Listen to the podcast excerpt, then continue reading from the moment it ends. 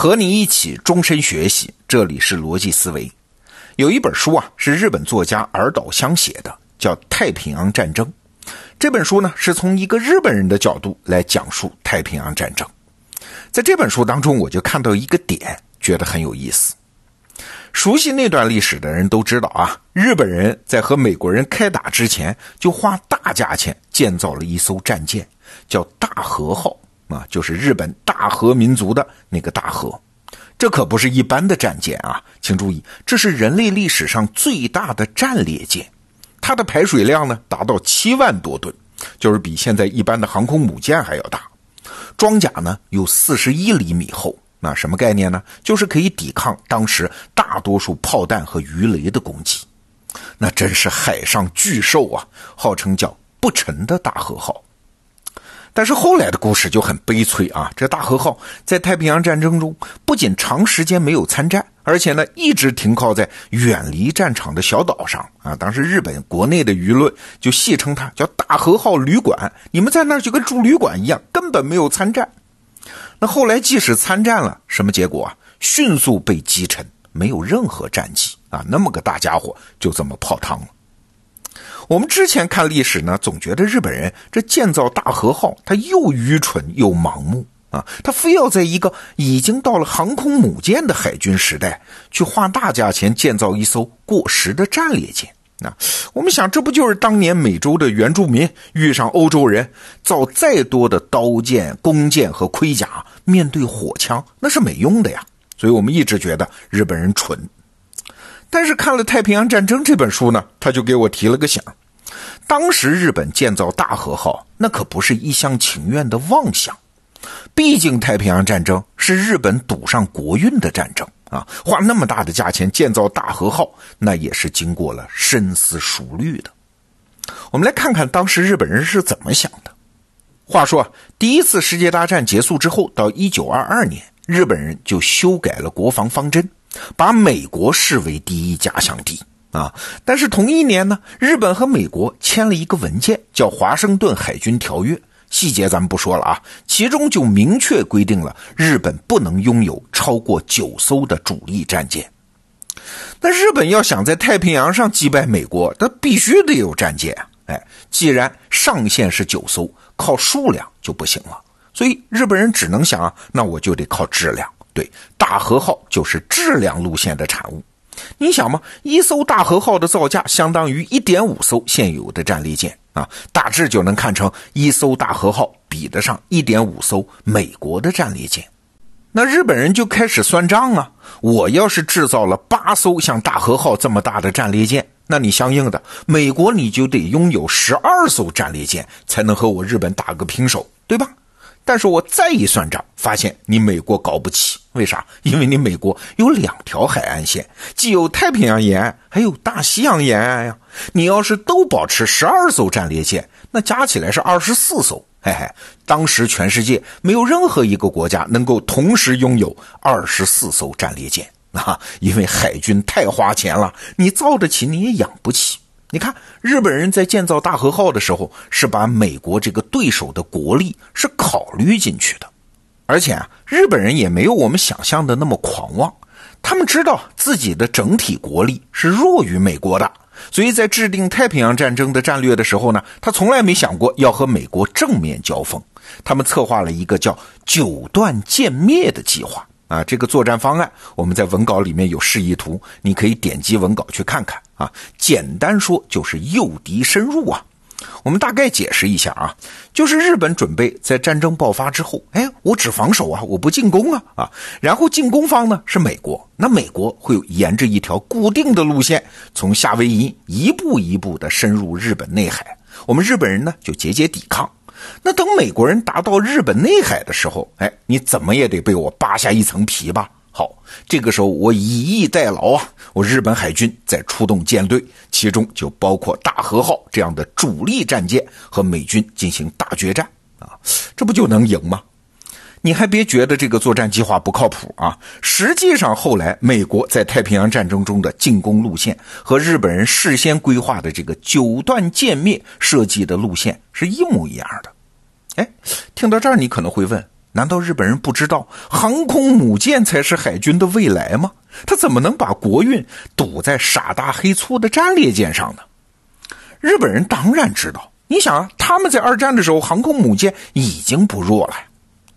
你还是得回到第二次世界大战的现场，你才能理解日本人的做法。二战的时候啊，航母面对战列舰其实不占什么优势。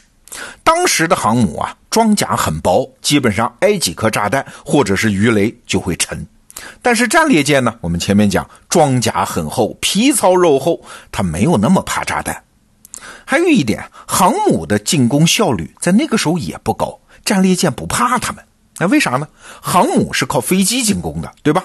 那一次进攻大概能出动四十架飞机，可是你这四十架飞机不能都带炸弹吧？你还得有护航的战斗机吧？所以只有大概不到一半，大概十几架轰炸机才能携带鱼雷。那这些鱼雷机呢，还必须低空投放鱼雷啊！当时鱼雷质量也没那么高。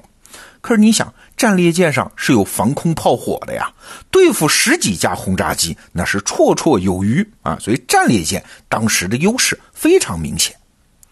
当年在太平洋上，美国有三艘航母，而日本这边呢有八艘航母正在服役，有六艘航母正在建造啊，还有多艘游轮可以改造成航母啊！即使放眼全世界，也是没有对手的。所以日本海军当时非常强大。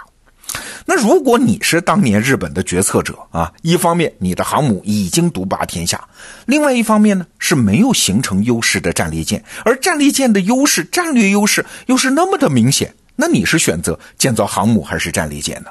啊，所以日本人当年这么做不算很蠢。那问题就来喽，既然日本人建造大和号，它不是一个糟糕的选择，甚至在当时的时代环境下是理性的最优解。那么，请问为什么在后来的太平洋战争中，大和号没有发挥任何作用呢？哎，总结起来是一句很流行的话呀，叫“贫穷限制了日本的想象力”。具体来说啊，日本对当时的条件认识没有错，但是有三点他始终没想到。第一点是日本没有想到和美国的国力差距居然有那么大。在准备战争的时候，日本觉得自己的国力虽然不如美国，但是差距是多少呢？是美国的七成吧。哎，既然我只差三成，哎，靠军队质量高，那还是有可能取胜的。但是真到了太平洋战争的过程中，日本人发现自己太乐观了。举几个例子啊，一九三九年日本准备太平洋战争的时候，他一年可以生产四千四百架飞机，那美国呢可以生产五千八百架飞机。你看，确实啊，这账算的没错，日本是美国的七成。但是到了战争最焦灼的1944年，美国一年可以生产9万六千架飞机，而日本呢，那是开足马力，拼了老命，也只能生产2万八千架飞机，而且日本飞机的质量还要差得多，这产能的差距是好几倍呀，什么七成啊？还有1941年，美国在太平洋上只有三艘航母。但是到了一九四五年呢，美国一共生产了多少？你猜？一百三十一艘航母啊！光是埃塞克斯这个级别的航母造了二十四艘，那像下饺子一样啊！而反观日本呢，满打满算，二战中也就制造了十七艘航母，这是庞大的国力差距啊！那日本人没有想到的第二个问题就暴露出来了，那就是他对于太平洋战争的认知太浅薄了。什么意思呢？就是日本人一直认为战争应该是局部战争，就是我抓住一机会跟你决战，你军队都打没了，你当然跟我谈判啊，谈判桌上我占你便宜。